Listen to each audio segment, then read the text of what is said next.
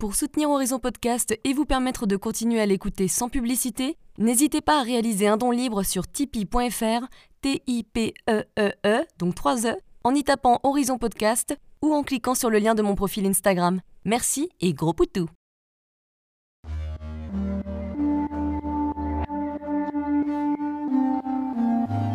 Hello, je suis Léna, passionnée de bien-être, mieux vivre et spiritualité. J'ai créé ce podcast pour faire connaître au plus grand nombre des méthodes alternatives pour aller mieux, que ce soit physiquement ou mentalement. Quel que soit votre problème, quelles que soient vos croyances, restons ouverts, restons curieux et testons.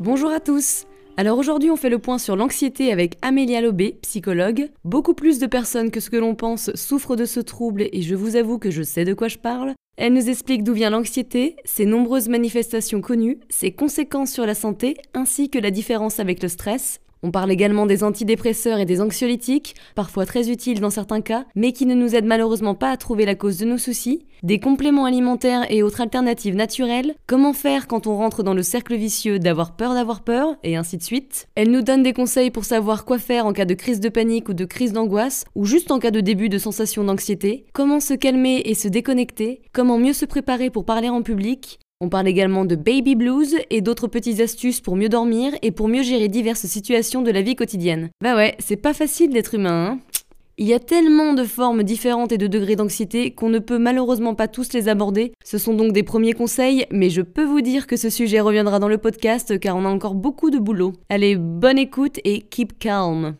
Bonjour à tous. Alors aujourd'hui, je vais parler anxiété avec Amélia Lobé, qui est psy et dont l'une des spécialités est l'anxiété. Oui, ce doux mot qu'on n'aime pas du tout entendre parce que rien que le mot, ça nous stresse. Bonjour Amélia. Bonjour Léna. Merci d'être là. Bah avec plaisir. Merci de m'avoir invitée. Alors commençons par la base. Qu'est-ce que l'anxiété et comment on peut la reconnaître? Alors, l'anxiété. Tout d'abord, je voulais préciser à tout le monde que l'anxiété euh, n'est pas un gros mot.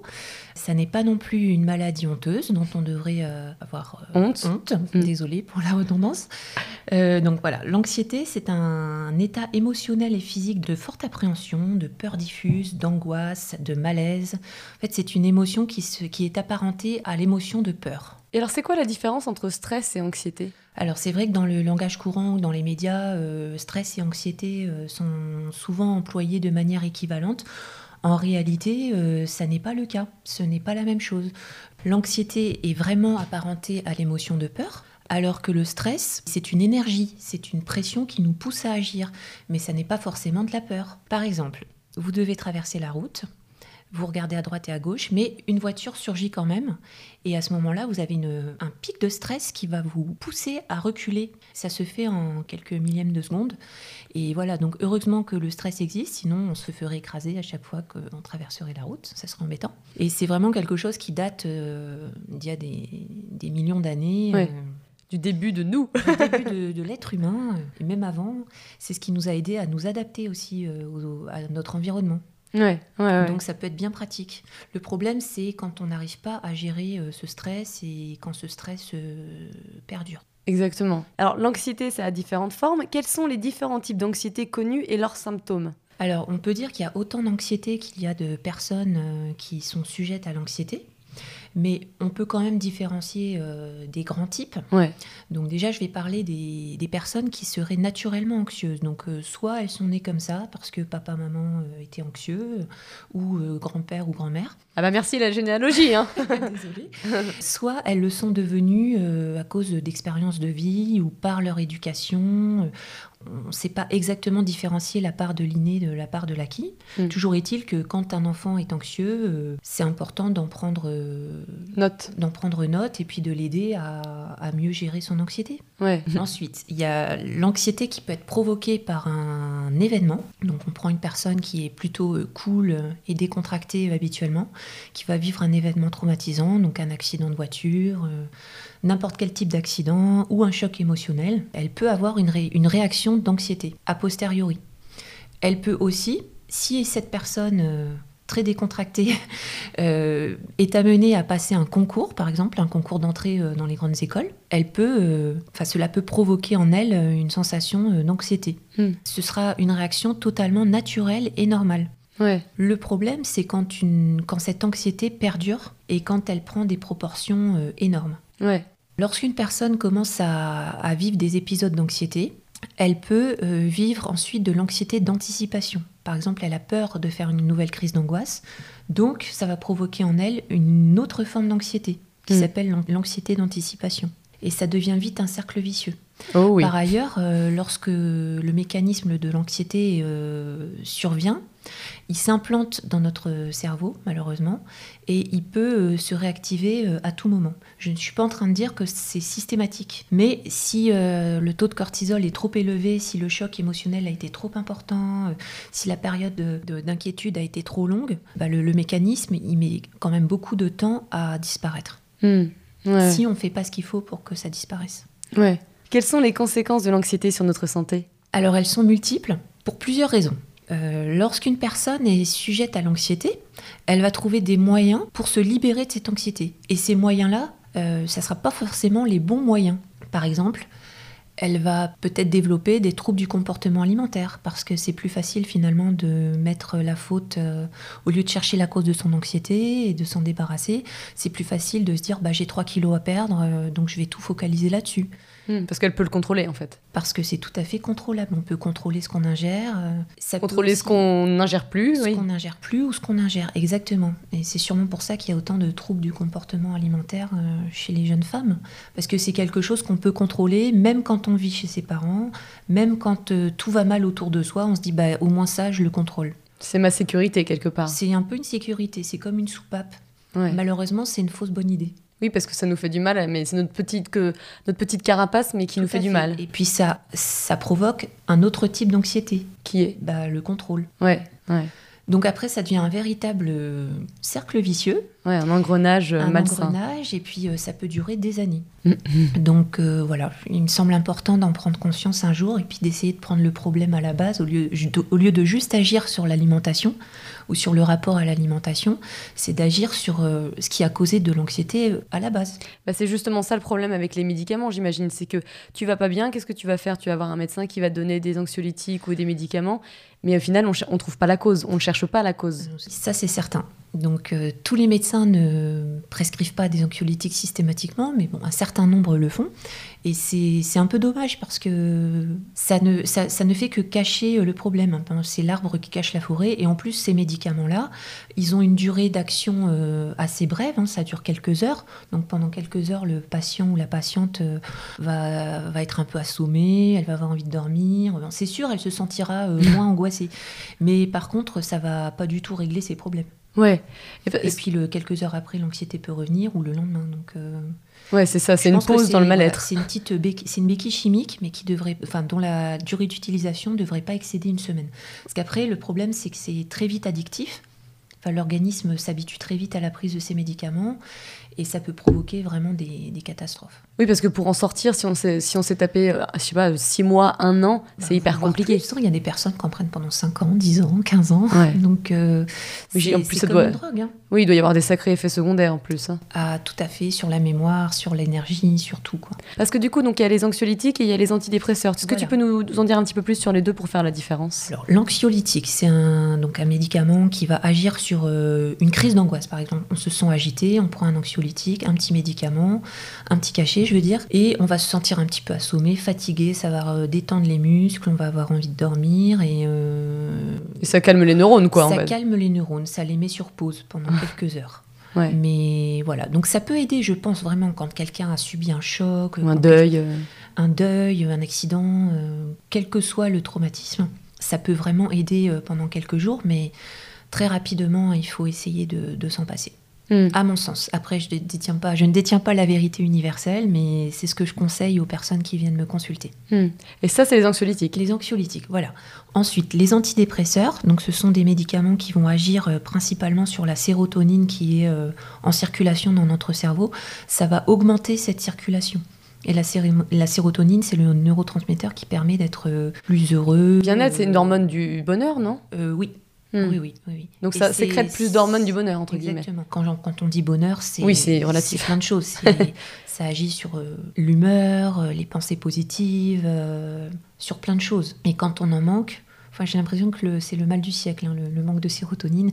Quand on en manque, on voit tout en noir, on a tendance à avoir plus d'idées négatives, dévalorisantes, euh, et, à être anxieux. Donc l'antidépresseur, il va régler ce problème-là, mais sur du long terme. Il faut envisager de le prendre pendant au moins six mois. Ah, voilà, contrairement aux anxiolytiques. Et en plus, il n'agit pas tout de suite. Il faut savoir que quand on commence un antidépresseur, il faut attendre deux à trois semaines avant que l'effet soit euh, notable. D'accord, ok. Je ne savais pas trop la différence. C'est bien de faire un petit rappel. oui, oui, c'est important parce qu'on peut confondre les deux alors que les deux médicaments n'ont rien à voir. Hmm. Euh, l'antidépresseur peut être prescrit aussi pour des, pour un, des troubles d'anxiété généralisée ou pour une forte anxiété. Ça, ça peut fonctionner aussi. D'accord, oui, je suis sûre qu'il y en a qui ont essayé les deux. Hein. Certainement. Mais à choisir, il vaut mieux opter euh, pour un antidépresseur. Euh, l'antidépresseur, ça va permettre de euh, recéter, ça se dit, mmh. recéter, c'est mmh. du franglais. Ouais, recommencer. le, le, cerveau en état de fonctionnement. Ouais, ouais, je comprends. Alors l'anxiolytique, c'est plus, ça va te mettre des nuages dans la tête, quoi. Ouais, mais c'est très temporaire, c'est quelques heures. Ouais oui, donc si c'est pour se retrouver dans la merde le lendemain matin, au bah, final. en général, les angoisses reviennent. Hein. Ouais, ouais, ouais. Euh, tu vois, c'est pour ça, moi, j'ai donc avec mes crises d'anxiété qui sont bien connues dans ma famille, parce que j'ai eu donc deux ans d'anxiété à peu près, j'ai jamais voulu et j'ai essayé de résister le plus possible, même quand j'étais insomniaque, etc., pour éviter de prendre ces médicaments, parce que pour moi, ça n'est pas une solution, même si je, peux, je conçois que ça soit très pratique dans certains cas, mais j'essaye de trouver la cause. C'est surtout ça, en fait. Alors, on va parler un petit peu. C'est plus galère hein, de passer par cette solution-là. Ben, je trouve qu'il faut être très courageux parce que. Il faut être très courageux parce qu'on galère. Hein. On peut ah, dire qu'on galère. Une crise d'angoisse, c'est jamais agréable. Se sentir angoissé pendant une semaine, c'est infernal. Mais euh, au moins, on se crée pas un problème supplémentaire d'addiction. Bah, exactement. Je me suis dit, si c'est pour après ne plus pouvoir quitter quoi que ce soit, c'est tout bénéf. Ouais. Mais là encore, je, je pense que c'est au cas par cas. Et puis quand il y a vraiment un, quand un choc, enfin quand un choc a été vécu par une personne, on peut pas non plus prétendre savoir euh, ce qu'il ressent exactement et lui dire Bien non, euh, t'es pas courageux. Tu Sois plus fort que ça, oui. non, non, non, voilà, faut être. Euh, c'est personnel, hein, de toute façon. Voilà, il faut, faut s'adapter à chaque cas. Ouais, ouais, mais moi je suis pas très drogue. euh, quant aux compléments alimentaires, alors on parle beaucoup de magnésium, il me semble que ça peut, ça peut, la sensation de stress, elle peut se faire ressentir parce qu'on manque de magnésium ou qu'on a d'autres carences? Je dirais même que, alors surtout pour les femmes. Toujours, toujours pour les femmes. C'est vrai que je privilégie les femmes, en hein, désolée. on est, enfin les femmes sont en manque chronique de magnésium parce qu'il y a les règles, parce qu'il y a peut-être plus de charge mentale que pour les hommes, et on sait que le stress et l'anxiété euh, provoque une fuite en magnésium. On n'a pas de recharge naturelle en magnésium. Hmm. Donc il faut que ce soit apporté par euh, des aliments ou bien par des compléments alimentaires. Ouais. Est-ce qu'il y a d'autres compléments euh Donc, je conseille principalement, quand une personne me demande ce qu'elle peut prendre comme complément alimentaire, je lui conseille fortement d'aller chercher du magnésium glycériphosphate, je précise, parce qu'il y a plusieurs types de magnésium, mais celui-ci, il est particulièrement adapté aux femmes. Et bien absorbé peut-être? Il est bien absorbé.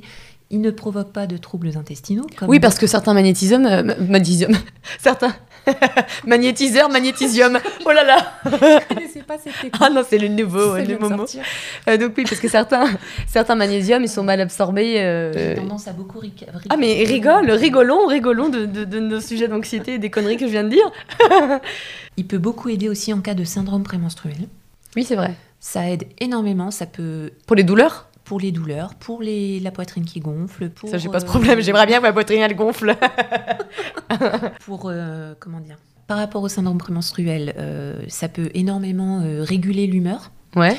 Qui peut être dépressive et vraiment très difficile à vivre pendant une semaine, deux semaines, trois semaines pour les femmes.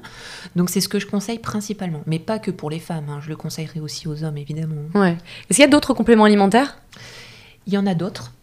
Alors, je vais vous citer euh, le pavot de Californie, euh, l'aubépine, la valériane, la passiflore. Donc tout ça, c'est plus des tisanes? La lavande. Ou alors c'est en... Et la camomille. Et la verveine de mamie. Euh, c'est, oui, alors sous forme de tisane ou sous forme de gélule. oui. Il y a des marques fabriquées en France pas trop chères. à la pharmacie, il faut bien regarder parce qu'il y a vraiment tout et, tout et D'accord. Donc en prendre quelques mois du coup? Même sur le moment par exemple, vous vous sentez angoissé ce soir, Mhm. bah, vous faites une bonne tisane. Comme ça, vous dormez pas parce que vous pissez toute la nuit. Alors. Mais vous êtes détendu. c'est- C'est bien que tu le précises, parce que je le conseille, je conseille de la boire une heure avant. Parce qu'évidemment, Ouais. si on la boit avant d'aller se coucher, une heure après, on se relève. Donc, euh, je vois pas trop l'intérêt. Les plantes que je vous ai citées, elles sont apaisantes, elles sont anxiolytiques et elles sont aussi sédatives pour certaines. D'accord. Donc, c'est intéressant. Ce qui est pas mal aussi, c'est de les prendre sous, complément, sous forme de compléments alimentaires euh, mélangés. Comme ça, on a euh, une action conjuguée de plusieurs plantes. On peut trouver ça en parapharmacie. Tout à euh, fait. ouais, oui, oui, oui, oui. On en trouve. Enfin, il y a une, une, gro- une grande offre. Oui, ça se développe de plus en plus. hein. On est tous, euh, on est tous pas très bien. Je dirais qu'on subit un peu. euh, L'ambiance de notre générale. monde. Ouais, Donc, ouais, euh, complètement. Et puis c'est normal, la vie, elle est faite ainsi. euh, la vie n'est pas un long fleuve tranquille hein, pour n'importe qui. Donc euh, Oui, c'est rare que quelqu'un soit pisse toute la vie, quoi. hein. Oui. C'est- normal d'être parfois angoissé. C'est logique. En parlant des tisanes qui nous donnent envie de faire pipi, moi je sais que généralement, j'ai deux, trois fois avant d'aller dormir, j'ai envie de faire pipi. Mais c'est de l'anxiété, justement. Ah oui? Ouais, ouais C'est j'ai ça. petite vessie alors, non? Petite vessie, et j'ai remarqué que quand euh, j'ai du stress et que je suis anxieuse, je me, je me couche, et en fait, je vais me relever deux, trois fois dans la nuit. euh. Alors, je l'explique cela par le fait que lorsque l'on est allongé dans le noir, euh, sans, sans occupation, Ouais. sans distraction, on a peut-être davantage conscience de- du fait que la, la vessie se remplisse. ouais, oui, en Alors plus. que dans la journée, euh, on va pas euh, 15 fois par heure aux toilettes. Oui, puis je pense que du coup, euh, quand tu es anxieux, tu es dans ton lit et tu essayes de te détendre pour dormir, mais en même temps, du coup, tu t'énerves un peu parce que tu n'arrives pas à t'endormir et du coup, tu repères chaque petite bête, petit truc qui t'embête. C'est tout à fait possible. Ouais. Donc à la limite, oui, il vaut mieux se lever et puis euh, se débarrasser de cette envie. Oui, euh, c'est ce que je fais. bravo. Mais Bon c'est chiant, tu sais, quand tu veux, te le- tu veux te coucher tôt parce que tu te dis demain j'ai une grosse journée, puis deux heures après, ah, j'ai encore envie de faire pipi. Puis au départ, t'as pas envie parce qu'il fait froid dehors. Je comprends. Bah, sinon, les, les- nos aïeuls euh, mettaient un pot de chambre sous le lit, mais Ouais. c'est pas mal, ça. Soit très, Je vais mettre une couche. très glamour. Alors, il y a beaucoup de gens qui gèrent leur stress à leur manière, c'est-à-dire qu'ils sont dans le déni, ils veulent enterrer leur stress par la nourriture, l'alcool, le sport. Moi, je sais que c'était le sport, hein, je m'écoutais pas du tout et je, faisais, euh, je sais pas, six fois par semaine du sport, même si j'allais pas bien, parce que ça, ça me donnait une petite dose d'énergie, ça m'empêchait de penser à mes problèmes. Donc, c'était manière d'évacuer. Je sais qu'il y en a que ça va être l'alcool, il y en a c'est euh, carrément un, ou un blackout, c'est-à-dire qu'ils vont complètement oublier leurs soucis ou leur traumatisme d'enfance. Bah, le sport, ça peut être une forme d'anesthésie. C'est une très bonne routine quand c'est fait avec raison et avec, avec discernement. Ça peut devenir une drogue. Ça Et je pense qu'il y en a beaucoup, Une hein. addiction. Ouais. Et j'en ai déjà vu parmi mes, mes patientes. Ça partait au départ d'un souhait euh, d'avoir une bonne hygiène de vie. Et d'ailleurs, euh, c'est très important de faire du sport, euh, surtout pour les femmes qui en ont besoin pour, enfin, pour la lutte contre certains, certains cancers, Mm. pour fortifier les os, etc. Mais euh, lorsqu'on fait plus le sport pour le plaisir, mais pour s'oublier soi-même, euh, c'est problématique. C'est Ouais, problématique parce que ça a des conséquences. Sinon, chacun fait ce qui Ah, lui mais, plaît. hein, mais euh, complètement. le problème, c'est les conséquences que ça peut avoir. Bah, moi, je sais que voilà, je me suis blessée partout. J'ai y a 32 ans et j'ai des soucis partout. Il y a un risque de blessure, Exactement. il y a un risque d'aménorrhée. Donc l'aménorrhée, c'est Oui. la disparition des, des règles, hein, des menstruations. Eh ben, j'y suis passée. Euh, alors après, c'est transitoire, ça revient, mais Ouais. par la suite, il peut y avoir aussi des, je suis désolée de dire ça, mais des troubles de la fertilité. Ouais. Et ça, c'est quand même, euh, c'est quand même vachement embêtant. C'est vrai, et en plus, le, le sport, c'est un piège parce que quand t'as pas fait sport depuis 5 ans ou même quelques années, quelques décennies, tu te remets au sport, tu te dis, ah non, je me sens bien, je me sens powerful, je vais refaire le monde, quoi. C'est un peu ce sentiment et ça devient du coup une addiction. Des bouffées euh, d'endorphines. Ouais. Donc ça, c'est c'est génial. Mais on peut aussi devenir, euh, on peut aussi devenir euh, accro euh, aux endorphines. Complètement. Et, Et- puis à l'effet que ça procure surtout. Ouais. Et c'est pareil avec l'alcool, avec. euh, Alors, Euh, la drogue, oui, euh. n'en parlons pas. Enfin, si, parlons-en justement. Mais l'alcool, c'est, c'est. Alors, je dis pas que l'anxiété c'est la seule cause de l'alcoolisme. Je ne suis pas en train de dire ça, mais ça peut être, ça peut être une cause. Personnes qui n'arrivent pas à gérer leur contrariété et qui préfèrent s'oublier en, en buvant ou en faisant une crise de boulimie. Et ce que je disais, c'est incroyable parce que toi, en tant que psy, tu dois forcément voir euh, des, euh, des cas particuliers. C'est-à-dire qu'il y a des gens qui vont euh, avoir tel type de comportement face au stress. Et donc, on a tous des activités, on a tous des attitudes spécifiques par rapport à nous et à notre histoire sur comment on gère le stress, tu vois. Tout à fait. Mais bon, moi, je vois quand même du monde passer euh, depuis euh, depuis dix ans que je pratique ce métier, et on retrouve des grandes catégories. Ouais. Donc, donc ça va être l'alcool, le sport. Après, j'aborde chaque personne euh, comme un être unique.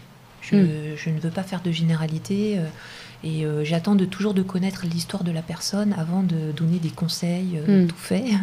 Mais il est certain qu'on retrouve quand même des grands types. Ouais. C'est normal. Mon anxiété à moi, elle se manifeste par un poids et une grosse pression très désagréable dans le plexus solaire. Mon cœur qui bat la chamade quand je monte les escaliers, ça je pense qu'il y a beaucoup de personnes qui ressentent ce genre de choses. Des mains qui me brûlent, c'est comme une pluie acide dans mes mains qui m'empêche de travailler, des douleurs articulaires, bon ça en fait un paquet. Et c'est impressionnant de voir à quel point chaque personne, en fonction j'imagine de sa génétique et de son histoire, elle a des symptômes et des, et des effets secondaires du stress et comment ça se manifeste quoi différemment. Oui, alors comme je te disais précédemment, euh, chaque personne a ses symptômes spécifiques, mais Ouais. euh, moi en tant que psychologue, je, je, je peux ensuite, enfin je retrouve souvent, j'entends souvent la même chose quand Oui. même, il faut être honnête. hein. Ouais. Mais il faut savoir aussi que les symptômes peuvent se déplacer. Par exemple, vous avez les mains qui tremblent à cause de l'anxiété. On va dire que six mois après, euh, ça va se manifester autrement. Oui, Vous des aurez, nouveautés. euh, mal au dos. Ouais. Trois mois après, vous aurez de l'acné. Après, je pense qu'il faut avoir quand même une sensibilité à certaines choses. Par exemple, l'acné. euh, Tout le monde si n'en a pas, oui. Tout le monde n'en a pas et on aura tendance à en avoir si déjà à la base on a la peau grasse, si on Mm. voilà. Tu penses qu'il y a une partie génétique? Pour ce qui est des problèmes de peau, oui, ça a été démontré. Je pense que c'est aussi des obsessions qui se créent au fur et à mesure. Parce que par exemple, moi, pourquoi j'ai les mains qui me brûlent alors que d'autres, bah, ça va être, je sais pas, le cœur qui bat, quoi. Il faut savoir aussi que l'anxiété, euh, c'est une forte dose de cortisol qui est envoyée dans l'organisme. C'est comme un shoot. Euh, le cortisol, c'est l'hormone du stress. Il y a aussi de l'adrénaline. Et que ces, ces substances, en fait, peuvent avoir des effets euh, divers et variés, je pense, selon, selon l'heure qu'il est, selon la situation, selon la sensibilité de la personne. Ouais, c'est ça, selon nos faiblesses hein, Oui, aussi. peut-être selon la saison. Enfin, ça dépend, en fait. Ouais. Euh, Totalement. voilà, il y a des gens qui vont transpirer énormément, euh, d'autres vont perdre leurs cheveux. euh, c'est variable. hein. D'autres vont développer, comment dire, du, L'eczéma. de ou- l'eczéma sur les bras. C'est fou, en fait, le stress. ouais, le... Ça peut se déplacer. Ouais. C'est pour ça que agir que sur un symptôme, c'est un- c'est intéressant, mais il faut, il faut traiter la cause. bien Parce sûr. que comme le symptôme peut se déplacer, Ouais. Oui, tu crois que t'es tranquille parce que t'as plus ce symptôme-là et six mois après, t'en as un nouveau. euh, oui. tu te sens jamais débarrassé, t'es dans le désespoir, quoi. On dit que le sport, c'est bon pour la santé et pour l'anxiété, mais ça peut aggraver le stress dans certains cas. Moi, je sais que ça m'est arrivé quand je faisais un peu trop de sport, justement. Qu'est-ce que t'en penses? Alors je pense que quand on fait trop de sport et qu'en plus on ne se nourrit pas assez ou pas correctement, enfin l'organisme est épuisé. Donc euh, il n'émet plus les bonnes hormones, euh, il est trop faible, euh, avec tout un tas de réactions, Ouais, enfin ouais, de conséquences je veux dire. ouais. Par exemple, les hormones sexuelles ne, se, ne sont plus émises correctement, donc les règles disparaissent. On peut se blesser euh, très facilement, euh, enfin plus facilement que si on, on fait euh, du sport normalement. On se prend les pieds dans le tapis, on tombe. Parfois, c'est aussi bête que ça, hein, la blessure. C'est un peu une manière aussi de notre corps de nous dire stop là. C'est souvent une, un signe qu'il faudrait prendre en compte. Oui, peut-être qu'au lieu de faire euh, du hit ou euh, 15 km de course à pied, peut-être faire du pilate ou du yoga ou de la méditation, Il y a petite, tellement euh, de sports différents. Pourquoi euh, forcément choisir celui euh, qui fait brûler qui va plus de calories. abrutir comme une brute, enfin qui va, enfin c'est pas exactement ce que je veux dire. Pourquoi choisir forcément euh, un sport de brute euh, qui, qui épuise? C'est pas mal d'avoir, euh, enfin c'est bien de se connaître Ouais. et de, savoir évaluer ses forces au moment où, où on va au sport en fait. Et je pense qu'il faut aussi euh, que ça reste un plaisir de faire du sport, pas de se forcer tout le temps, parce que ça veut dire qu'il faut pas continuer. Il y a des gens, pense, euh, oui. Enfin, c'est important de s'accrocher parce qu'il y a Oui. forcément des moments difficiles quand on essaye euh, d'améliorer sa performance ou ne serait-ce que courir 3 km. Pour certaines personnes, c'est extrêmement dur. Quoi. Mm. Tout le monde n'est pas euh, champion de marathon. C'est important de s'accrocher un peu, mais aller au-delà de ses limites, moi, je comprends pas en fait. Garder le plaisir. Bien sûr que serrer les fesses, ça fait du bien. euh, voilà, il faut contracter, c'est un petit peu de challenge, mais il faut que ça reste un plaisir. Oui, Parce que- c'est exactement ça. Il y a des gens qui détestent courir, qui sont vraiment pas bons, mais par contre en natation, qui sont super bons. Et même s'ils font que de la brasse, eh ben, ils vont faire 1,5 km et ça va quand même faire dépenser des calories. Voilà. Exactement. Et te faire du bien. On peut aussi faire de la danse. Mm. Oui, lâcher prise. C'est Mm. très bon pour la santé et c'est très bon pour le moral. Et on brûle tout autant de calories. Ouais, en se faisant plaisir. En se faisant plaisir et puis en écoutant de la musique, ce qui est aussi bon pour le moral. Je vais un petit peu te demander tes conseils puisque euh, l'anxiété, comme tu le sais, c'est un cercle vicieux. On commence à avoir peur d'être anxieux, donc on a peur d'avoir peur. On rentre dans une spirale infernale. Qu'est-ce qu'on peut faire quand ça va aussi loin? Ce que tu appelles l'anxiété d'anticipation. J'appelle ça comme ça, peut-être que d'autres appellent ça autrement, mais ça me semblait la bonne formule parce que Oui, c'est c'est ça. Assez imagé en fait. Tu sais que tu vas avoir euh, peur ou avoir mal ou avoir Oui, quelque chose et t'as peur peur. d'avoir peur en fait. Peur Exactement. d'a- Peur d'être, euh, peur d'être sujet à une crise euh, d'anxiété, une crise de panique. Euh, dans ces cas-là, moi je vous conseille euh, bah, de- d'en parler, de faire le point, de rationaliser. Donc avec un professionnel ou avec un proche. Je, Commencer, je, ouais. Je suis pas en train de dire euh, venez me voir, euh, venez me consulter. C'est pas ça. On peut très bien aussi euh, parler à son partenaire ou sa partenaire, parler à sa meilleure amie ou son meilleur ami ou ses parents. Enfin, faut trouver une oreille bienveillante, mais qui sera un petit peu objective. Hmm. Déjà, déjà sortir, en fait, sortir ce que tu ressens. Exactement, parce que ce qui est à l'extérieur n'est plus à l'intérieur. Ça paraît un peu bébête, mais euh, c'est quand même... Euh, une bonne première étape. C'est une bonne première étape, de dire ce qu'on a à dire et de dire ce qui nous effraie. Parfois, rien que le fait de le formuler, ça va déjà mieux. Hmm. Ça permet de prendre un petit peu de recul. Et je vous conseille de rationaliser parce que parfois on nourrit des peurs euh, qui ne correspondent pas à la réalité. Ouais, tu sais, moi je, en ce moment je travaille bon, beaucoup sur euh, mon anxiété puisque je la connais bien maintenant. On est deux copines, on boit un coup tout le temps ensemble. Et euh, c'est bien de vivre ensuite en harmonie avec son anxiété. Mais c'est justement ça, c'est que j'essaye de l'accepter et aussi j'essaye de faire un switch de ma manière de voir le monde à 180 degrés. C'est-à-dire que quand je stresse, bah, du coup je vois que le mal. Mais en fait j'essaye de me dire, mais attends, là déjà sur le moment tu es safe, tout va bien, il fait chaud, t'es bien, etc. C'est ce que j'ai appelle rationaliser. Voilà, d'accord. Et aussi voir le problème tel qu'elle est. Quelle est la situation Ouais. Qu'est-ce que je peux faire pour euh, changer la situation ou pour accepter la situation Est-ce que je suis en danger Est-ce que je peux pas me lever, traverser la pièce et voir les choses autrement Parfois, rien que le fait de changer de perspective, on se dit bah finalement euh, ça va quoi. Finalement, euh, le problème n'est pas si grave. Et peut-être même écrire, il y a des gens, quand ils écrivent, ça leur fait beaucoup de bien. On peut remplir un journal ou écrire ses problèmes sur des petits mots et les mettre dans un bocal. Il y a dix mille façons de, de verbaliser. Hmm. En second temps, est-ce qu'on va voir un professionnel? Je vais pas vous dire le contraire, mais oui, c'est, ce n'est jamais perdu. Après, il faut trouver le, bon professionnel, c'est sûr. C'est, comme tout. C'est faut pas hésiter. Euh, lire les, faut lire les commentaires. Faut essayer de se renseigner par, euh, auprès des amis. Ouais, le bouche à oreille ou les avis. Enfin, il faut tester. De toute façon, c'est comme euh, comme un copain entre guillemets dans le sens où il faut avoir un feeling avec la personne. Je pense aussi. Sinon, ça peut pas marcher. Si si le, monsieur te, ou la madame, elle te, elle te donne pas envie, elle te fait pas te sentir bien, tu vas pas te lâcher, tu vas pas lâcher prise, tu vas pas sortir ce que tu dois sortir. Bah, j'imagine. Ouais. J'imagine. Mais en tout cas, donc c'est important d'aller consulter si jamais on sent que en fait, j'y arrive plus là toute seule. Euh, ça, c'est parti, euh, c'est out of control. Mayday, mayday. en effet, je pense que c'est important de, de parler. Hmm. De parler, mais il faut pas faire que parler. Après, si la personne, la professionnelle, euh, conseille certaines choses ou conseille certains exercices, faut pas hésiter à les essayer. Ouais, ouais, ouais. Et alors, qu'est-ce qu'on devrait faire quand on a une crise de panique? Alors ça, c'est un cas pratique, mais voilà, qu'est-ce qu'on doit faire? Alors, en cas de crise d'angoisse ou attaque de panique, ce qui n'est pas exactement la même chose, euh, c'est surtout une question de degré. On va dire que l'attaque de panique, c'est plus intense. Euh, si on n'a pas d'anxiolytique sous la main ou si on ne veut pas en prendre, ce qui est tout à fait respectable, moi je vous conseille de tout de suite pratiquer vos respirations. Donc ça peut être des, inspirations et des expirations toutes simples. On inspire par le nez, on souffle par la bouche. Et ainsi de suite pendant au moins 3 minutes. On se met devant un mur euh, blanc ou d'une couleur neutre. Ça paraît un peu bizarre comme ça, mais en fait, ça aide à avoir le moins de stimulation possible. Mmh. oui, plutôt qu'une bibliothèque avec plein de livres et plein de couleurs différentes. Ou euh, face à la rue, par exemple. C'est plus compliqué quand on est face à la rue de, de, faire le vide. Ou alors, on se met sur son canapé si on préfère être allongé. L'important, c'est d'être dans une. de retrouver sa zone de sécurité. Mmh. Et la respiration, en fait, ça va vous aider. Alors, il faut se concentrer sur son souffle et la respiration lente va vous aider en fait à indiquer au cerveau que les choses vont bien, qu'on n'est pas en état de siège, qu'on n'est pas euh, dans une situation euh, qui nécessite une telle réaction. Et par ailleurs, troisièmement, ça va leurrer le cerveau parce qu'on va se concentrer sur son souffle et on va euh, oublier ce qui nous causait cette crise d'angoisse. Et il y en avait qui disaient qu'il fallait respirer avec, euh, je crois que c'était un sac en carton, enfin un sac en papier qu'elle craft. Euh, on peut aussi s'aider avec un sac en papier. Alors c'est moins facile à faire dans un lieu public.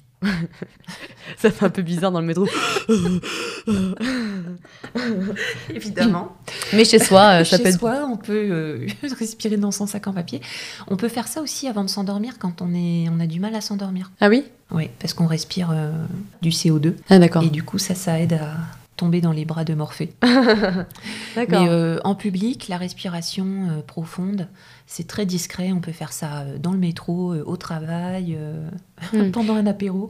on, je conseille aussi, si vous avez la possibilité d'être à l'extérieur ou d'ouvrir une fenêtre, prendre une bouffée d'air frais. C'est ça que ça vivifie, moi je pense à... Prendre une bouffée d'air frais, c'est super pratique. Notamment le matin, pour les gens qui sont sujets aux angoisses du matin. Quand ils se lèvent, ils se réveillent en fait angoissés dans leur lit. En plus, c'est la cortisol qui est hyper élevée à cette heure-là. Exactement, mais chez les personnes anxieuses, elle est encore plus élevée que chez une personne euh, lambda qui a juste besoin de cortisol pour, se- pour se lever. Ouais. Une personne anxieuse, elle va être à son, à son max, elle va être à nombre de cortisol en ouvrant les yeux, et certaines ne peuvent pas se lever avant euh, une heure avancée de la journée.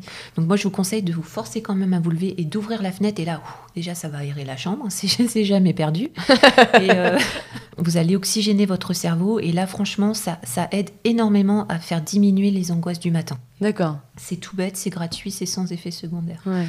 Ensuite, euh, voilà, la respiration abdominale. Donc, on inspire par le nez, tout en gonflant le ventre comme un ballon. Et on souffle par la bouche en rentrant le ventre. C'est ainsi qu'on fait circuler l'air. Ouais, ouais, parce qu'il y en a qui il y a beaucoup de gens qui respirent pas euh, correctement. Exactement, oui, oui. Après, voilà, faut utiliser toujours la méthode qui vous, qui vous convient le mieux et qui est réalisable au moment où vous en avez besoin. Bien sûr. On peut aussi euh, faire une respiration alternée. Donc euh, là, c'est un petit peu plus technique. On bouche la narine droite avec son doigt et on inspire par la narine gauche. Ensuite, on change. On bouche la narine gauche et on souffle par la narine droite. Donc ça fait Donc l'air va circuler en fait. Alors on ne peut pas faire ça pendant trois heures d'affilée, mais euh, faire ça euh, pendant une minute ou deux. euh, déjà, c'est technique, donc faut se concentrer pour. Mais c'est bien parce que du coup, t'évites de penser à, ton Exactement. stress physique. Ça permet de se déconnecter, se déconnecter de ces symptômes et de se concentrer l'espace de quelques minutes sur autre chose. Et puis c'est un petit exercice assez ludique et surtout ça fait circuler l'air d'une certaine façon qui peut nous aider. Je suis un peu à, à fond en ce moment dans la respiration, dans les travaux de, de respiration, et je constate mais que ça fonctionne énormément. Alors moi, c'est pas mal de choses qui sont inspirées du yoga, Oui. et donc il y a des respirations qui peuvent être paraître un peu agressives, mais qui sont Je géniales. n'invente rien de toute façon. Ouais. C'est des choses. De toute façon, on doit respirer pour vivre. Ouais. Mais il y a certaines euh, façons de respirer qui sont euh, plus efficaces que d'autres en cas de stress ou d'anxiété. ou- Ben, je trouve que c'est vraiment bien parce que des fois, bah, tu vas méditer, tu vas essayer de méditer, mais en fait, si t'es stressé, t'es pas bien, ça sert à rien parce que t'es pas concentré. Mais vraiment, en faisant des respirations, il y a certaines pratiques qui sont pas très connues, mais effectivement, qui, bah, comme celle-ci, et ça te, ça te change vraiment ton état d'esprit, ça te fait du bien Oui. concrètement, quoi. Oui, oui, concrètement. Et puis ça peut, ça peut sauver la journée. hein. Ouais. Voilà, je vous donne un exemple de situation euh, en direct live. Euh, Ou vous, devez, voilà, vous devez entrer dans une salle de réunion, mais vous êtes sujet à l'anxiété sociale, c'est-à-dire que vous avez peur du regard des autres. Euh, c'est plus qu'une timidité, mais bon, je vous expliquerai ça peut-être à un autre moment. Donc votre cœur se met à battre très fort. En fait, vous ressentez le trac, comme euh, ce que peut ressentir, ce que peuvent ressentir les chanteurs ou, les comédiens euh, au théâtre. Et vous, enfin, votre cœur bat tellement fort que vous l'entendez. Et vos mains tremblent, vous commencez à transpirer à fond, à avoir des méga auréoles sous les bras. Et donc là, ça accroît d'autant plus votre, votre clair. anxiété. Et là, c'est c'est la panique. Si vous savez que ça, ça vous provoque cela, je vous conseille d'anticiper un petit peu, d'anticiper positivement et de pratiquer, de prendre 5 minutes pour respirer. Vous vous isolez un peu, ou même avant d'entrer dans la salle, vous vous mettez dans le couloir et vous pratiquez vos respirations. Hmm. Et je vous promets qu'au bout de 2-3 minutes, votre rythme cardiaque va s'apaiser. Je l'ai déjà essayé euh, plusieurs fois et ça marche. Approved. Testé et approuvé. C'est tout simple, c'est discret et puis ça peut vous sauver une réunion. Ouais, ouais. Bon, bah super, merci pour ces petits conseils. De rien. Continuons sur l'alimentation rapidement. Quels aliments doit-on supprimer ou réduire pour apaiser son anxiété? Parce que moi j'ai remarqué qu'en période de crise, quand je buvais de la caféine ou de la théine, ça augmentait mon anxiété. Oui, parce que ce sont des, des excitants, aussi bien le thé que le café. Donc euh, si vous pouvez essayer de réduire... euh, Petite tisane du coup. C'est pas mal. Après, euh, couper complètement, euh, ça dépend des gens, quoi. Enfin, le, le café peut avoir aussi des effets bénéfiques hein, sur euh, la migraine, par exemple. Donc, Ouais. euh, faut voir, ça dépend des moments. Ce qui est sûr, c'est que si vous pouvez éviter d'en boire euh, après 16 heures, euh, votre nuit vous dira merci. Ouais, ouais. Je sais qu'il y en a qui sont pas trop sensibles. Je vois mon chéri, lui, il peut dormir comme il veut, mais c'est pas quelqu'un qui est très anxieux non plus. Donc je pense que quand t'es anxieux, effectivement, arrête-toi après C'est 16 heures. Quoi. proportionnel, en fait. Ça va, ça va, ça va l'augmenter. Ouais. Quelles sont les activités à tester quand on se sent anxieux? Je parle du côté manuel, peut-être Oui. de la marche. Pratiquer une activité, c'est aussi euh, un des principaux conseils que je donne aux personnes qui me parlent de leur anxiété. Avec la respiration, je leur conseille de, lorsqu'elles ont un pic d'angoisse, donc bouffée d'angoisse, crise d'angoisse, je leur conseille de se lancer dans une activité euh, qui implique euh, le corps et un petit peu la tête, mais qui soit pas non plus trop, euh, Compliqué, quoi. trop compliqué à réaliser. Il faut, faut que vous soyez dans votre zone de confort. Donc ça peut être faire le ménage. Je suis pas en train d'essayer de, de, transformer les femmes en fait du logis, mais ça marche aussi sur les hommes. Mais c'est vrai que, par exemple, passer l'aspirateur ou passer la serpillière, euh, c'est une activité un peu frénétique dans laquelle on engage son corps parce qu'on doit faire des mouvements. Et en plus, euh, on, oublie en fait. Le, temps de faire ça, en 10-15 minutes, on a oublié souvent pourquoi on était contrarié à la base. Ça laisse le temps à l'organisme de se calmer. Et en plus, après, on a une maison propre. Donc on est content, ça, apaise l'esprit. Ça apaise l'esprit. Mais il n'y a pas que ça, hein. ça peut être aussi... Euh, parce que ça, c'est pas facile à faire quand on est au travail, évidemment. Ça peut être aussi euh, se mettre à faire un coloriage. Maintenant, on voit des tas de livres de coloriage. Euh, oui, j'en avais acheté un. Dans les maisons de la presse. ça peut être aussi faire des, des, loisirs créatifs, vraiment créer quelque chose avec ses mains. Vous pouvez vous mettre à ranger votre bibliothèque. Il y a des, des accros de rangement de bibliothèque. Sur Instagram, on trouve plein de photos de ah bibliothèques de ouf. Je te jure. D'accord. Euh, ça, voilà. Il faut trouver votre activité, votre truc à vous qui va vous faire euh, déconnecter euh, pendant 10 à 15 minutes. Hmm. Et je vous assure qu'après, le, le temps de cette activité, vous aurez déjà votre vos bouffées d'angoisse seront estompées et vous ne vous souviendrez à peine de ce qui a causé cette anxiété, le départ. Cette contrariété ou cette anxiété.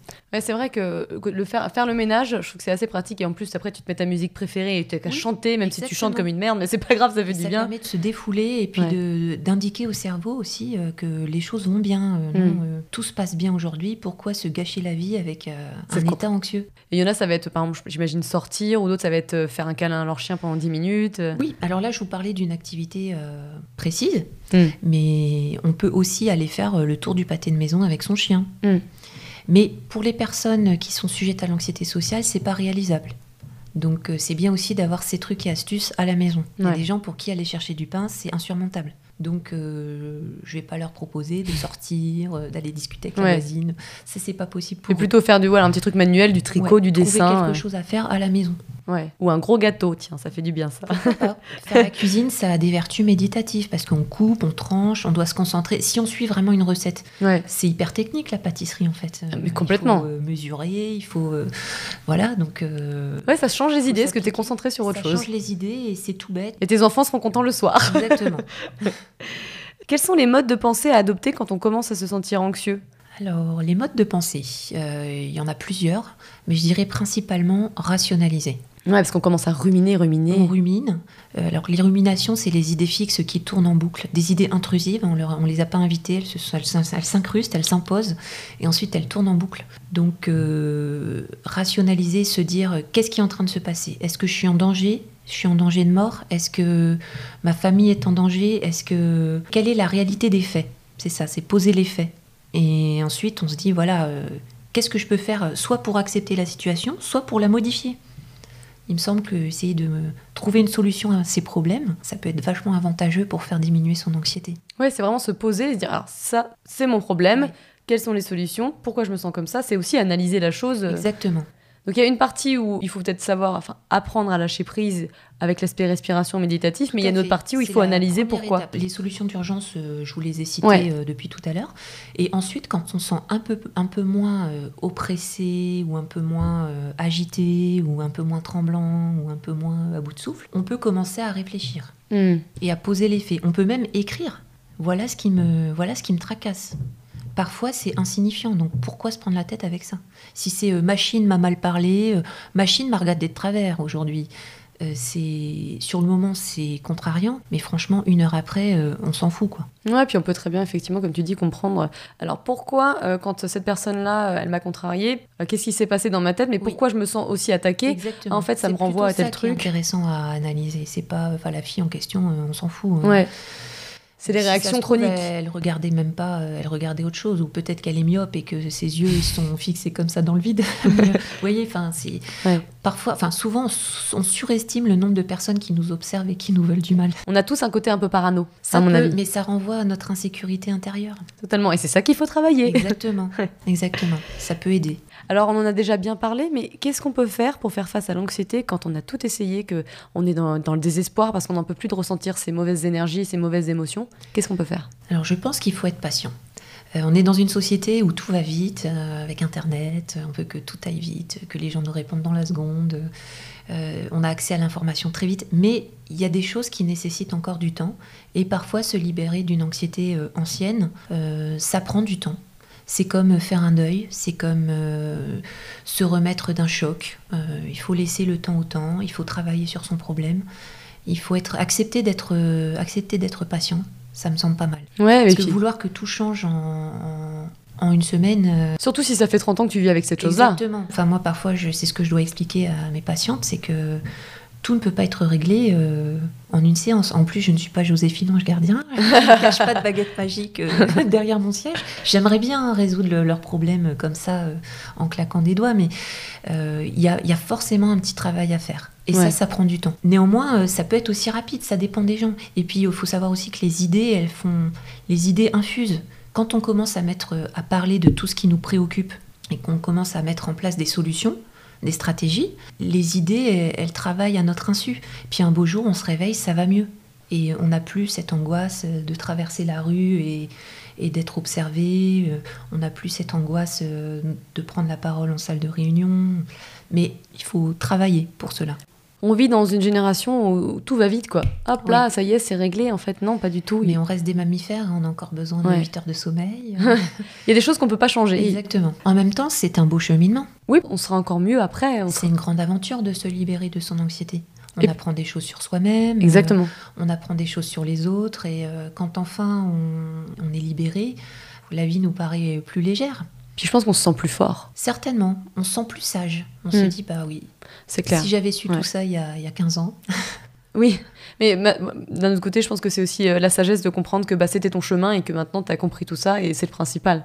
Oui. Parce qu'il y a 15 ans, bah, tu n'avais pas la même, euh, le même état d'esprit, c'était pas les mêmes histoires peut-être. C'était pas c'était des circonstances. Parfois, pour certaines personnes, enfin, je veux dire, quand on est un enfant ou un adolescent, on n'est pas responsable de ce qui nous arrive. Donc parfois, les choses se passent comme elles se passent et la personne n'y peut rien. Et c'est ça qu'il faut qu'elles apprennent. Personne n'y peut rien si elle a vécu euh, un abandon, si elle a vécu euh, un divorce difficile, si elle a eu, euh, si elle a été battue par ses parents ou si elle a été harcelée à l'école.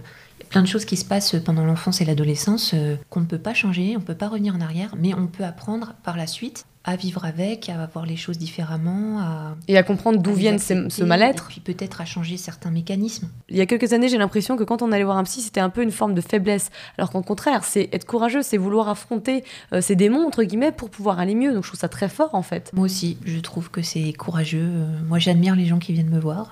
Bon, après, j'ai jamais mangé personne. Hein. Je, ne pratique pas le cannibalisme. mais euh, je suis toujours très gentille avec eux. Mais, mais je trouve que c'est quand même fort d'arriver chez une inconnue et, et de raconter sa vie, bah, c'est ça. ses secrets euh, bien, bien gardés pendant si longtemps. Moi, pendant des années, j'avais l'impression que c'était euh, que ça marchait pas, que c'était n'importe quoi, que c'était faible d'y aller, et j'ai complètement changé parce qu'au contraire, non, justement, c'est très fort, quoi. Je pense qu'il faut savoir se remettre en question, et c'est pas facile d'affronter le passé, mais en même temps, après, tu vas pouvoir faire le deuil de ton passé et aller mieux. Donc, euh, c'est tout bénef. C'est un choix, ouais justement, j'ai essayé des techniques où il fallait carrément affronter son anxiété en ressentant et en acceptant le stress plutôt que d'essayer de la calmer par tous les moyens. T'en penses quoi, toi? Je pense que tu as raison. Parfois, il est bon d'accepter, de, laisser passer son anxiété, d'accepter qu'elle passe toute seule. Parfois, il ne sert à rien de forcer les choses, il faut juste attendre que ça passe. Ça dépend des situations, des circonstances, euh, de, l'état physique, euh, des envies. Euh. Parfois, on se met une petite série et puis ça va mieux pas la peine de faire euh, trois heures de respiration. C'est quand même difficile l'anxiété parce que c'est vraiment hyper large. Euh, c'est pour ça qu'en un podcast, on peut pas résoudre tous vos problèmes, hein, bien sûr, mais on essaie de trouver des pistes euh, qui soient un peu générales et qui peuvent aider le plus, quoi. Qui peut être dédramatisé. Exactement, ouais. Parce que finalement, l'anxiété, c'est juste une réaction naturelle à la base. Évidemment, il faut se débarrasser de son anxiété quand elle prend trop de place. Mais je pense aussi, je suis même complètement persuadée que l'anxiété peut être un avantage du moment qu'elle ne dépasse pas un certain seuil. Bien sûr. Ouais. Je m'explique ou pas Ouais, vas-y. je pense que voilà, les personnes anxieuses sont souvent aussi des personnes euh, perfectionnistes qui font attention à plein de choses, qui sont soigneuses, qui font attention aux détails, qui sont prévoyantes, organisées, euh, etc. Et tout ça, pour moi, ce sont des qualités dans la vie. Est-ce que c'est pas euh, aussi des personnes qui sont ultra sensibles? Ça va souvent avec. Mais là, là encore, la sensibilité, ça n'est pas un défaut. Mais justement, c'est pour ça, ouais. C'est bien les filles, c'est bien les mecs, ouais, on est hyper sensibles. non mais c'est vrai. Et comme tu dis, dédramatiser, et des fois, bah, je me sens, je commence à me sentir anxieuse et j'essaye de me dire, ok, là je me sens anxieuse, mais voilà, je suis au chaud, j'ai pris une douche chaude, j'ai pu dormir 8 heures. Tu vois, j'essaye de fonctionner comme ça pour rationaliser la chose et pas pour en faire une énorme histoire. Tout à fait, je pense que tu as raison. C'est bien d'essayer de dédramatiser la, ce qui commence à être euh, inévitable, entre guillemets. Au moins, là, c'est comme si tu, tu, ralentissais la boule de neige qui est en train de dévaler la pente. C'est ça, parce que comme tu dis, plus tu rumines, tu rumines, bah là, ça y est, ça va prendre de l'ampleur et ta, journée, elle est gâchée. Oui. Alors, un petit cas pratique d'anxiété et ses solutions. Qu'est-ce qu'on peut faire pour vaincre la peur de parler en public? Et est-ce que le fait de se forcer à s'entraîner et à parler en public va atténuer l'anxiété? Alors, je pense que c'est important de s'entraîner, mais pas forcément en public. On dit toujours qu'il faut s'exposer à tout prix. Euh, il faut d'abord se préparer. Euh, moi, je conseillerais plutôt de s'entraîner au préalable, mais de s'entraîner chez soi, ou de s'entraîner euh, devant sa chérie ou son chéri, ou de s'entraîner devant une meilleure amie qui va pas juger, qui va pas se moquer. Hmm. Ah, ça permet de maîtriser un petit peu le sujet dont on va parler. Exactement. Pour s'entraîner, euh, il faut euh, bah, prononcer un texte à, voix haute, chez soi, en essayant de porter sa voix, pas de chuchoter. Ouais. Pour essayer de porter sa voix. Je conseille un petit exercice. Vous allumez la télé, vous mettez un journal avec une présentatrice ou un présentateur. Euh, plutôt une présentatrice si vous êtes une femme. Vous mettez le son assez fort et vous essayez de parler, de porter votre voix et de parler plus fort que cette personne en adoptant un peu sa gestuelle. Elles sont toujours très posées, les présentatrices, les journalistes. Donc c'est plutôt un, bon modèle. Et vous faites ça euh, peut-être une fois par jour avant votre, pendant une semaine avant votre, votre échéance. Et vous verrez, vous, ça va vous décoincer. Et mm. puis le jour J, vous allez retrouver vos réflexes. Vous allez, porter, vous allez poser votre voix euh, naturellement et ça va vous paraître plus facile. Ah, donc c'est créer une sorte d'habitude de comportement. Exactement. Évidemment, plus, plus on le fait, euh, plus c'est facile. Ouais, c'est bien ça. Après, euh, le jour J, euh, je vous garantis pas que vous n'aurez pas les mains qui tremblent et que vous n'allez pas transpirer, mais euh, si vous avez les mains qui tremblent, essayez de les poser, soit sur le pupitre, soit sur vos cuisses si vous êtes assise ou assis, pour que les gens ne voient pas que vous êtes un peu agité malgré tout. Ouais. Mais si vous avez bien préparé votre texte ou préparé vos idées, et si vous êtes entraîné à prononcer votre texte ou à répondre à vos questions, ça devrait bien se passer au niveau de l'élocution. Et... Ouais. Ouais, ouais, c'est clair. Et quand on a la voix qui tremble, si on parle un peu plus fort, déjà, je pense que ça disparaît un petit peu. Oui, et puis il faut ne pas hésiter à faire des pauses dans son discours. respirer peut-être, hein, juste une petite, entre deux, respiration. Et faire des petites pauses. Quand il y a un point, c'est qu'il faut s'arrêter de parler. Oui, c'est ça, parce que les gens veulent enchaîner pour se dépêcher de finir, alors que... pour se débarrasser de la corvée. Mais en fait, euh, il vaut mieux, euh, oui, euh, faire parler posément et peut-être un peu plus lentement. Et ça passe, ça passe mieux, en fait. Il est vrai. du coup, euh, tu prends plus le temps et tu as plus de recul. Je pense que comme si tu parlais très vite, très vite, très vite, alors que là, tu prends un petit peu plus le temps. Et en fait, le fait de parler très vite, ça trahit la nervosité. Oui, voilà. Alors que quand on parle tranquillement, ne euh, faut pas non plus parler à deux à l'heure, mais euh, posément, de façon posée. Ouais. Déjà, on risque moins de s'embrouiller. Ou de paraître inécoutable. agité. Donc c'est plus stratégique. Ah, c'est bien. Quelle est la démarche à suivre pour les gens qui anticipent tout, qui analysent leur futur avant même qu'il soit arrivé? Comment lâcher prise et dresser son cerveau? Je pense qu'on est tous un peu euh, angoissés par l'avenir. C'est sûr. Il suffit d'allumer la télé, enfin le journal, et, ou de regarder sur Internet, et tout semble dramatique. Euh, moi, ce que je conseillerais, c'est d'essayer de vivre euh, le moment présent le plus possible, d'être présent à ce qu'on fait, c'est déjà pas mal. Mais c'est plus dur, la plupart des gens sont déconnectés dans leur moment présent, ils anticipent tout, les courses, le travail à faire, euh, les choses à payer. Essayez de se de vivre à fond le moment qui nous est proposé, même si on contrôle pas forcément l'avenir, bah c'est déjà. Moi, je me dis toujours, c'est toujours ça de prix, quoi. Mm. Au moins, j'ai passé une bonne journée, j'ai passé un bon moment, j'étais là, j'étais vraiment là, et, et advienne que pourra. Ouais. Je sais pas si c'est une bonne solution pour tout le monde, mais euh, j'essaye d'être présente. En fait. Je parle pas de pleine conscience, je parle, je parle plutôt de pleine présence. Donc est-ce que c'est un peu être en contact avec tous tes sens, c'est-à-dire qu'est-ce que tu entends, qu'est-ce que tu vois, euh, comment tu te sens? Alors je vous donne un exemple, si je prends un café avec une copine ou si euh, je vais à un cours de danse ou quoi que ce soit, euh, j'évite d'avoir le téléphone à la main. Parce que sinon on se disperse, on n'est pas là en fait. On est en train de répondre à un SMS, répondre à du schmoll qui nous a laissé un message, un commentaire sur Instagram ou je ne sais quoi. Et on ne profite pas de la demi-heure euh, qui nous est euh, offerte. Et c'est vrai que ça c'est assez insupportable, c'est qu'il y a plus en plus de gens, notamment dans, mon, dans un de mes métiers, où euh, tu es en train de leur parler et puis en fait elle reçoit un texto et donc du coup pendant 5 secondes elle s'arrête pour lire le texto. Je suis là mais, mais c'est super mal poli en fait, Ah oui, je suis en train de te parler, je suis en train d'échanger. Je dis pas que je le fais jamais, hein, mais Non mais quand c'est avec tes proches déjà c'est un peu différent, mais je trouve au travail, au bout d'un moment restons connectés Oui, et oui. ensuite voilà. Bah, c'est sûr que ça favorise euh, la dispersion et puis c'est- Ouais. ça rend la communication euh, compliquée en fait. Oui c'est pas, c'est pas très sain je pense. C'est pas hein. fluide après. Mais effectivement le moment présent je pense que c'est bien, c'est être à fond dans l'instant présent. Oui. Même pour des choses banales, j'imagine. hein. Même, euh, je sais pas, quand tu es en train de travailler sur ton ordinateur, bah t'es bien. Moi, je sais que j'utilise beaucoup mes sens pour me calmer. Je me dis, bah je me sens bien, euh, j'ai j'ai mal nulle part, ou euh, j'ai un peu mal au dos, donc je vais Tu es m'étirer. euh. attentive à ce que tu ressens ouais. physiquement. Je sais que c'est pour moi, c'est quelque chose Oui. qui fonctionne pas mal. De voir le temps qu'il fait, de tous les sens, en fait. Tu... Oui, oui. Qu'est-ce que tu es en train de faire, de taper, d'écrire, de... Je me connecte à moi-même, en fait. C'est bien que tu y arrives. Bah, parce que oui, on est tellement déconnectés euh, de nous-mêmes. Je trouve que c'est un bon exercice à faire. Oui, oui, tout à fait. En tout cas pour moi. Alors face à ce problème, beaucoup de couples partent en live et ils ne se comprennent plus. Comment on peut faire pour aider son chéri ou sa chérie qui souffre sérieusement d'anxiété? C'est hyper dur quand tu connais pas l'anxiété. Les gens ils savent pas ce que c'est, ils savent pas comment réagir. Alors, quand on est une personne anxieuse, c'est bien d'avoir un partenaire ou une partenaire qui ne l'est pas.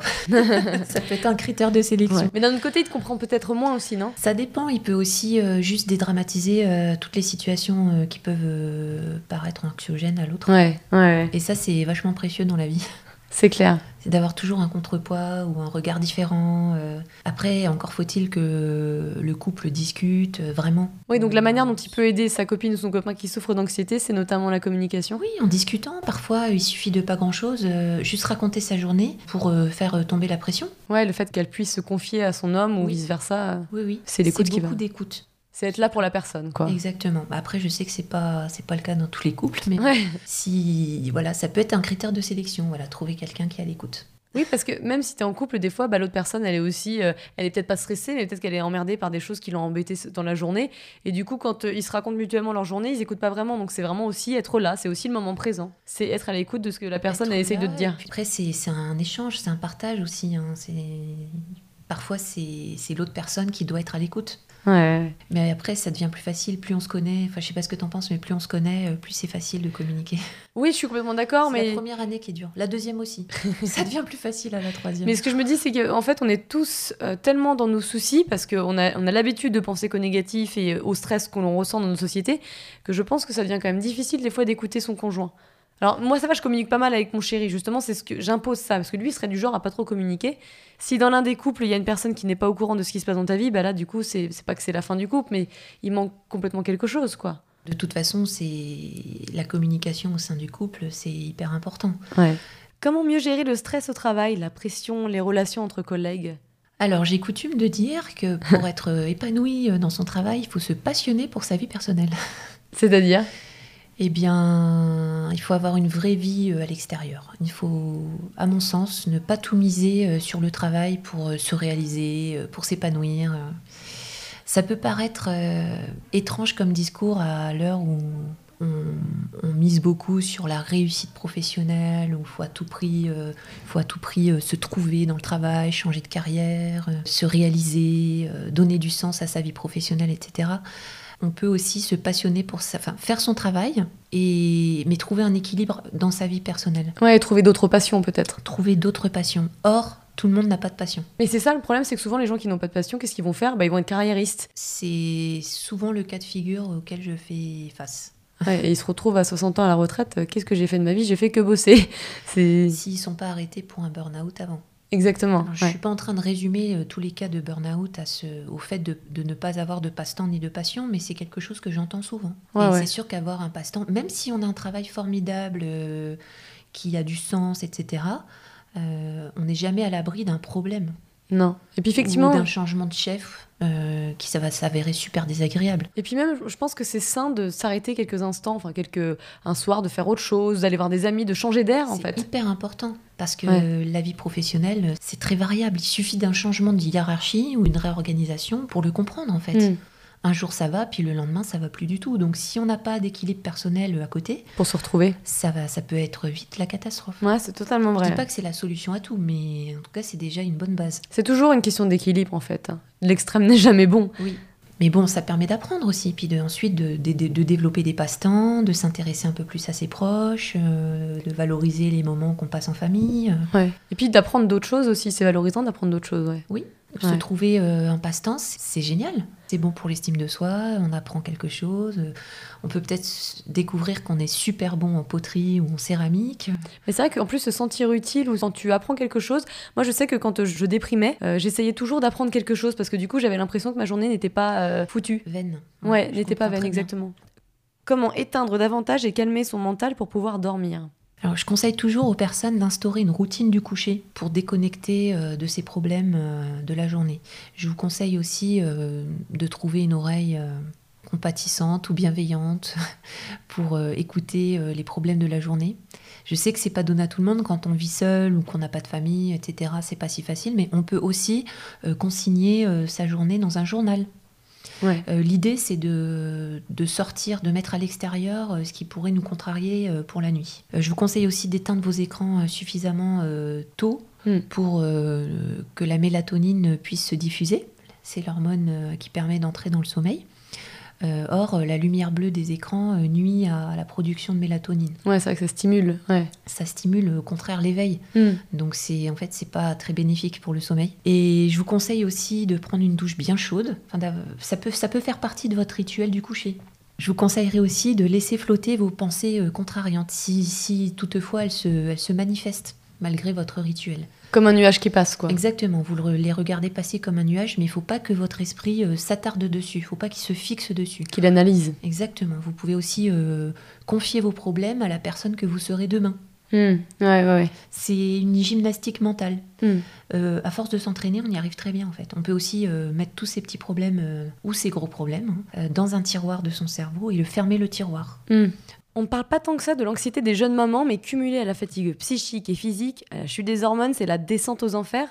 Comment y faire face quand on n'a même pas le temps de s'occuper de soi? Alors, descente aux enfers, c'est une expression euh, super forte. c'est vrai qu'on parle, on parle, beaucoup de baby blues, mais tout le monde n'est pas sujet euh, au baby blues. Alors, pour celles qui sont concernées? Alors, pour celles qui sont concernées, si on parle du baby blues, on parle de la chute des hormones après l'accouchement. En principe, le baby blues est transitoire. Donc on peut déjà se dire que voilà, c'est quelques jours de galère, quelques jours de pleurs et de, panique, mais qui vont se, qui vont s'estomper parce que euh, les choses vont se mettre en place. Et vraiment, le, principe du baby blues, c'est qu'il est transitoire.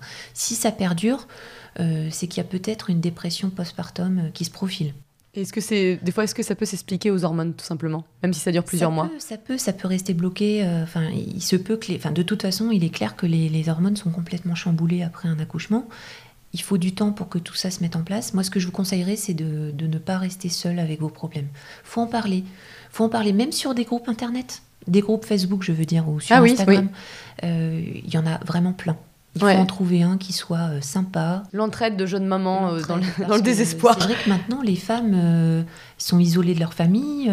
souvent, on arrive à Paris, on connaît personne, la famille est restée en province ou, ou vice-versa. Et on n'a plus le, la, maman, le papa, la grand-mère à proximité, les tantes pour donner un coup de main. Donc dans ces cas-là, on peut compter que sur soi et sur son, son compagnon. Qui repart au travail trois semaines après. Qui repart au travail trois semaines après. Donc ça passe super vite faut s'entourer, il faut pas hésiter à se rendre à la PMI, c'est la protection maternelle et infantile. Euh, c'est un lieu où on peut se rendre, euh, enfin dans lequel on peut se rendre pour faire peser son bébé toutes les semaines. Déjà, c'est une sortie. On peut consulter des professionnels là-bas. Il y a une infirmière puéricultrice. Il y a parfois il y a des psys aussi. Il y a un psy, du moins. Ouais, mais ça fait un but. La, PMI. Une sortie dans la journée. On peut aussi rejoindre d'autres mamans euh, pour prendre un café, pour faire une promenade en poussette. Euh. Ouais, c'est savoir s'entourer, je pense. Hein. Moi, j'ai fait beaucoup ça quand, quand j'ai eu mes enfants. Et ça t'a beaucoup aidé? Je n'ai pas eu de baby blues, donc je, m'estime chanceuse, mais j'étais plutôt euh, euphorique. Ça arrive aussi. mais néanmoins, l'isolement et puis la fatigue, je l'ai ressenti comme tout le monde. Hein. J'avais pas ma famille à proximité, donc Grâce à la PMI, j'ai connu des mamans du quartier euh, qui avaient eu un bébé plus ou moins en même temps que moi. Parce qu'il y a aussi une question de timing. Euh, de timing. Quand les copines ont eu leurs enfants euh, dix ans avant ou qu'elles n'en ont pas encore, ben, c'est un peu compliqué de communiquer sur des problématiques comme les couches, l'allaitement, les biberons, les nuits, etc. Même c'est vrai que se sentir épaulé, ça change tout. Hein. Ça change tout, puis on se sent, on se sent comprise. Et ça, on se dit, bon, ben voilà, si je suis pas la seule, c'est que ça doit pas être si grave que ça. Ouais, ouais. Tout à coup. Et puis, il faut pas hésiter à se rendre chez un, un psychologue ou une psychologue qui connaît euh, la dépression postpartum. Parce que ça peut aussi cacher quelque chose d'un peu plus euh, sérieux. Et il faut pas rester comme ça euh, pendant des mois, toute Mm. seule. Ça peut faire ressortir des vieux traumatismes peut-être? Parfois oui, parfois c'est des vieux traumatismes, parfois c'est simplement une anxiété qui va se révéler à ce moment-là et Ouais. qui peut vraiment euh, invalider, Mm. surtout quand on a d'autres enfants à gérer. Ouais, c'est sûr. Ou même quand on n'a qu'un à gérer, de toute façon, c'est dommage de rater euh, Ouais, les premiers mois parce qu'on se sent pas bien. ouais. Donc si on peut essayer de, de, de parler de ça à une professionnelle, c'est bien. C'est vrai, ouais. Bon bah voilà, donc ça sera tout pour ce premier tome d'anxiété, parce que comme on vous a dit, l'anxiété, il y en a énormément, il y a des cas particuliers, il y a plein de choses à dire, il y a différents types d'anxiété, donc on espère vous avoir aidé pour quelques pistes en tout cas. Euh, et puis euh, merci Amélia, Avec plaisir. Finalement, c'était pas si terrible de faire ce podcast. parce que oui, elle est un petit peu aussi anxieuse, donc c'est un beau travail, tu vois, elle sait de quoi elle parle. Euh, où est-ce qu'on peut te trouver? Alors, vous pouvez me trouver euh, dans mes livres. Alors c'est quoi tes J'en livres ai publié quelques-uns, donc ils sont disponibles à la FNAC euh, ou dans des librairies indépendantes. Donc le dernier en date, c'est euh, ma Bible pour soulager l'anxiété. Voilà, c'est pas mal, ça porte Donc, bien son nom. J'ai essayé de dresser un panorama euh, très complet et le plus honnête possible de l'anxiété, de ses causes et de ses solutions possibles. Vous pouvez aussi me trouver sur, sur Paris pour me consulter en cas de besoin. bah, merci beaucoup. Je t'en prie, merci beaucoup.